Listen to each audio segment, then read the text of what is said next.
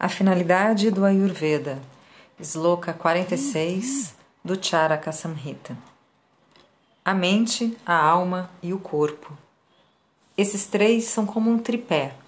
O mundo é sustentado por essa combinação. Eles constituem o substrato para cada coisa. Esta combinação dos três aspectos citados é Purusha.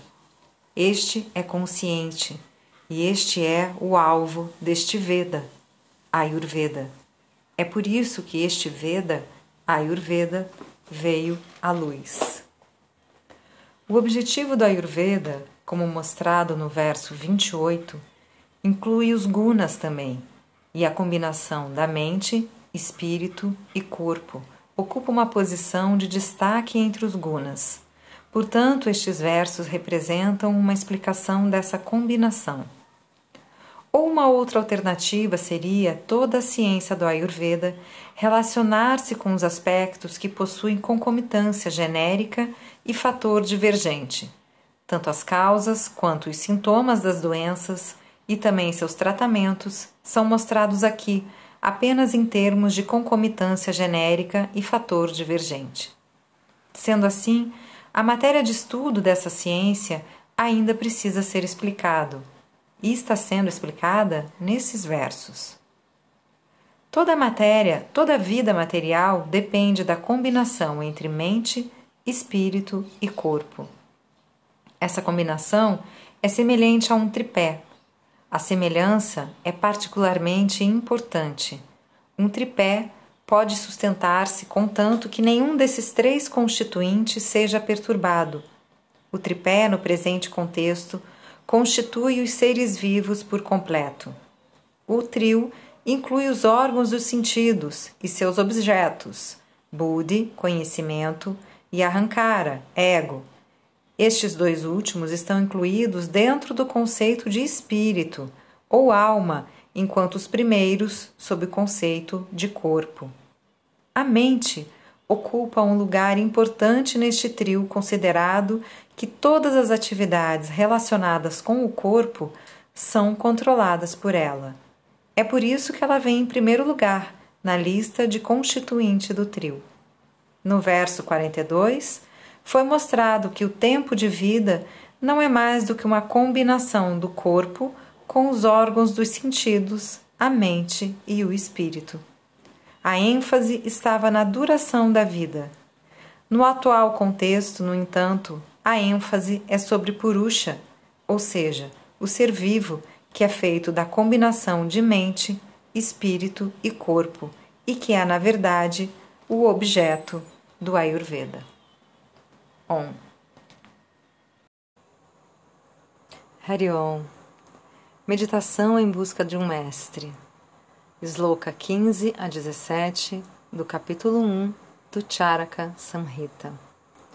Esta, esses slokas vão ser divididos em dois áudios distintos e hoje eu vou aqui gravar a primeira parte para vocês.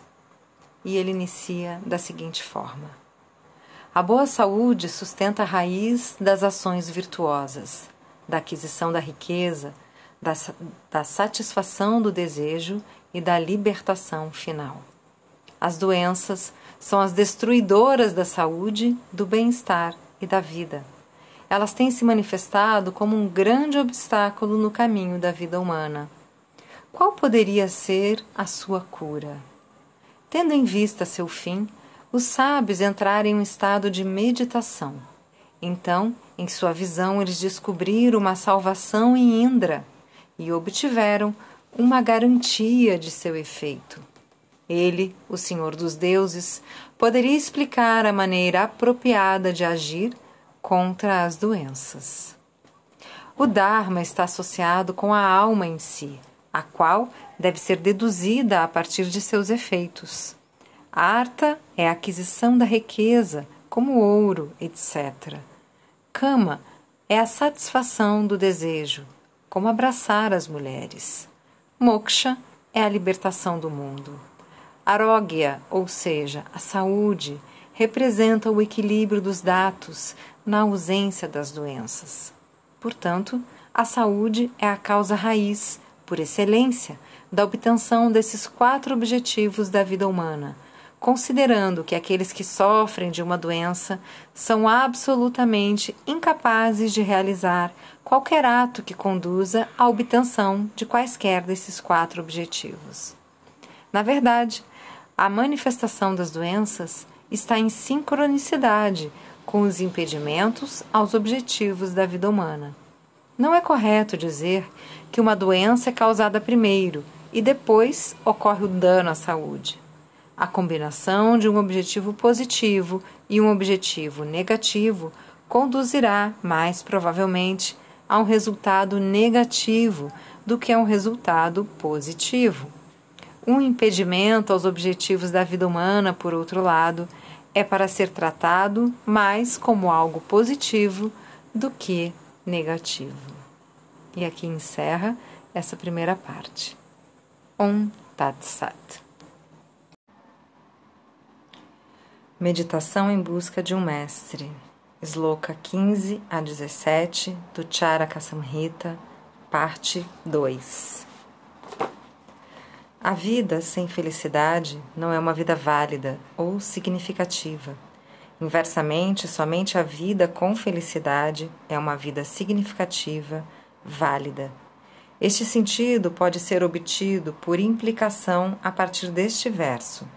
No entanto, a destruição da vida como um obstáculo para a felicidade não precisa ser expresso separadamente porque este propósito já está apresentado pela afirmação relacionada ao impedimento para se atingir os quatro objetivos da vida humana.